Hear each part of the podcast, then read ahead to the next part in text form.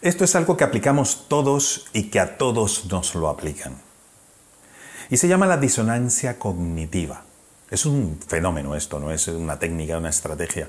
¿Y qué sucede? Que cuando nosotros creemos en algo, hacemos todo lo posible, todo lo que esté en nuestras manos para que ese algo sea verdadero, incluso si sabemos que no lo es, porque tenemos que tener esa coherencia interna entre lo que creemos y lo que vemos, incluso si nuestra razón dice lo contrario. Y somos así.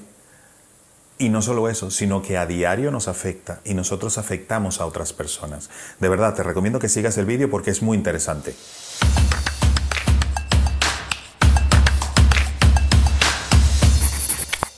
Y lo podemos llamar autoconvencimiento, autocomplacencia, auto lo que sea, pero por lo general nosotros intentamos, pero de una manera importante, que todo lo que creemos sea verdadero.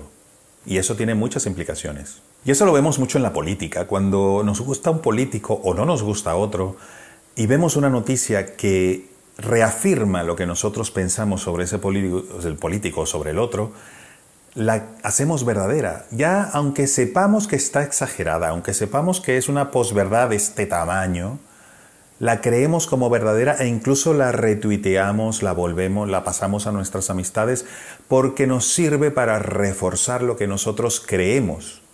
Y eso es disonancia cognitiva. Y hablando de política, precisamente eso es lo que ocurre con estos resultados electorales que nos tienen un poco yo diría, confundidos, eh, porque creemos que la lógica eh, y el sentido común de la gran mayoría dice algo y las elecciones dan otro resultado. ¿Por qué? Porque precisamente eh, estas estrategias de comunicación política hacen que la gente intente de una manera em, solapada convencerse de lo que cree, aunque sepa que eso no es tan verdadero como parece. Eso ocurre mucho incluso con los nacionalismos, porque eh, tengo tanta fe y creo tanto en ese nacionalismo que o ignoro o doy por mentira todo lo que contradiga lo que yo creo o precisamente sabiendo que es algo exagerado o falso, no importa porque el bien mayor, el bien mayor hace que eso no parezca importante. Entonces,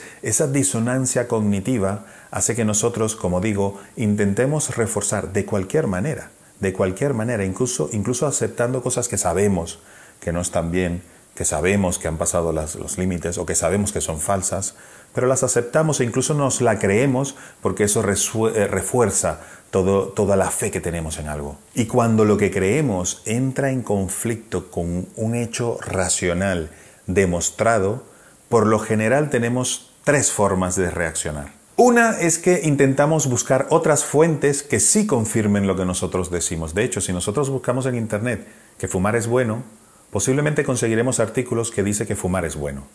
Y justifiquemos el hecho de que fumar no es tan malo, que una persona pues eh, falleció a los 102 años fumando y nos intentamos autojustificar y autocomplacer con noticias que sabemos que, mira, aunque le des 50 vueltas, el fumar no es bueno y el fumar trae consecuencias. Entonces intentamos de alguna manera darle la vuelta a la realidad para que lo que nosotros creemos pues se cumpla y sea bueno, sea positivo o lo consideremos positivo para nosotros mismos. La segunda reacción es que intentemos que ese conflicto que ya no podemos evitar, porque es obvio que lo que creemos y lo que las pruebas nos dicen tienen cierta, cierta disonancia, es mm, restarle importancia a eso precisamente, a esa disonancia.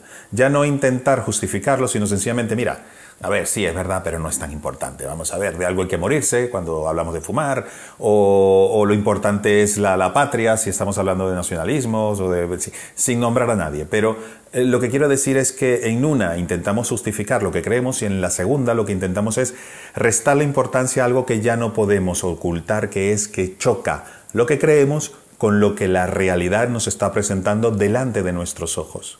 Y la tercera alternativa, que es la menos común, parece mentira, pero es la menos común, es en vista de la comprobación racional, empírica, de que nuestras creencias no son verdaderas, cambiarlas. Eso es sumamente difícil porque en lo que nosotros creemos está involucrado muchas cosas. Historia, prejuicios, nuestras opiniones, lo que le hemos dicho antes a otra persona, ahora tenemos que decirle que no, que estábamos equivocados.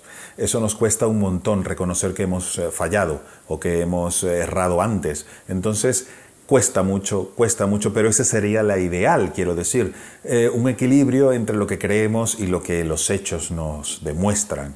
En ese sentido podemos tener cierta coherencia, poder calzar ambas variables, cosa que no es nada fácil, porque la disonancia cognitiva ha sido un fenómeno que ha causado tragedias en nuestra humanidad, sobre todo cuando hablamos del factor político, ha causado guerras incluso entre naciones o entre etnias, sencillamente por prejuicios y por intentar demostrar que lo que creemos no es así y como no ha sido posible, guerra.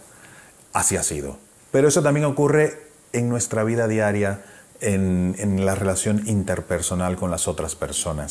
Si nosotros pensamos algo de alguien y después vemos que eso no es así, es muy difícil de verdad cambiar esa primera impresión o esa impresión que teníamos de esa persona, positiva o negativa. Es muy difícil porque eh, intentamos, nuestros cerebros lo que generalmente hacen es etiquetar, ponerle una etiqueta a cada persona en la frente y decir, oye, este es así, este es así. Si este cree esto, entonces piensa esto. Si este cree en esto, entonces también es de esto, de esto, de esto. Si a este le gustan los toros, entonces es de derechas. Y si a este le gustan, eh, colabora en un ONG, entonces es de izquierdas. Y tenemos esa manía de etiquetar a las personas por una sola característica, la metemos en un envase donde hay un montón. Y el ser humano es mucho, mucho más rico y mucho más variable que solamente ponerle una etiqueta y ponerlo en un envase con otros más que nos parecen iguales.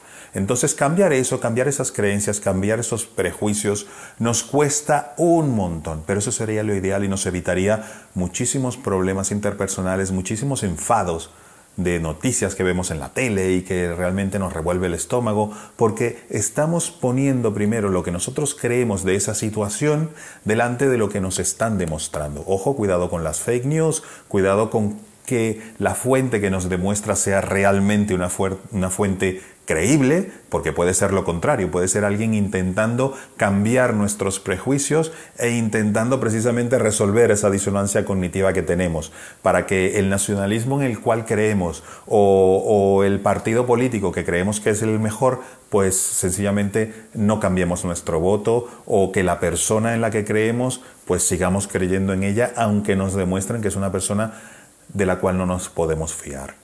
¿Y de qué sirve la disonancia cognitiva este concepto en cuanto a las habilidades comunicativas? Precisamente porque a la hora de estar conscientes que esto ocurre y que esto existe y cómo nos comportamos, podemos cambiar la manera de comunicar para tratar de remover esa disonancia cognitiva en las otras personas y que de alguna manera las podamos convencer de algo en lo que ellos creen y que si no entendemos bien este fenómeno va a ser muy complicado. Ella va por aquí y nosotros por aquí, como siempre digo. Entonces, tratar de entender ese fenómeno implica eh, poder manejar esa situación para que esa persona pueda darse cuenta de que sí tiene esa disonancia y que la puede gestionar. ¿Cómo? Acuérdate que te he dicho tres alternativas o tres maneras de reaccionar. Esa tercera que es cambiar nuestras creencias si nos demuestran que están equivocadas, sería la ideal. Entonces posiblemente en las relaciones interpersonales tendríamos que empezar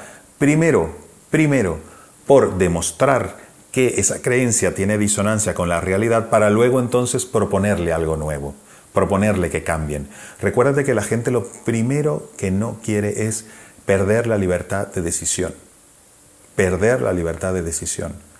Entonces, si nosotros le queremos imponer algo que va en contra de sus creencias de primero, va a ser difícil. Qué bueno porque podemos unir la técnica de eh, el, pie en la puerta del que hablaba en otro vídeo y entonces podemos ir cambiando esa creencia y podemos ir disolviendo esa disonancia cognitiva de una manera paulatina, con el pie en la puerta. Fíjate qué bien, vamos a ir poco a poco sumando ¿no? lo que vamos aprendiendo en estos vídeos para ser mucho más efectivos, mucho más convincentes, mucho más persuasivos y mucho mejor comunicadores tener esa habilidad comunicativa sumamente desarrollada. Te digo que va a cambiar tu vida.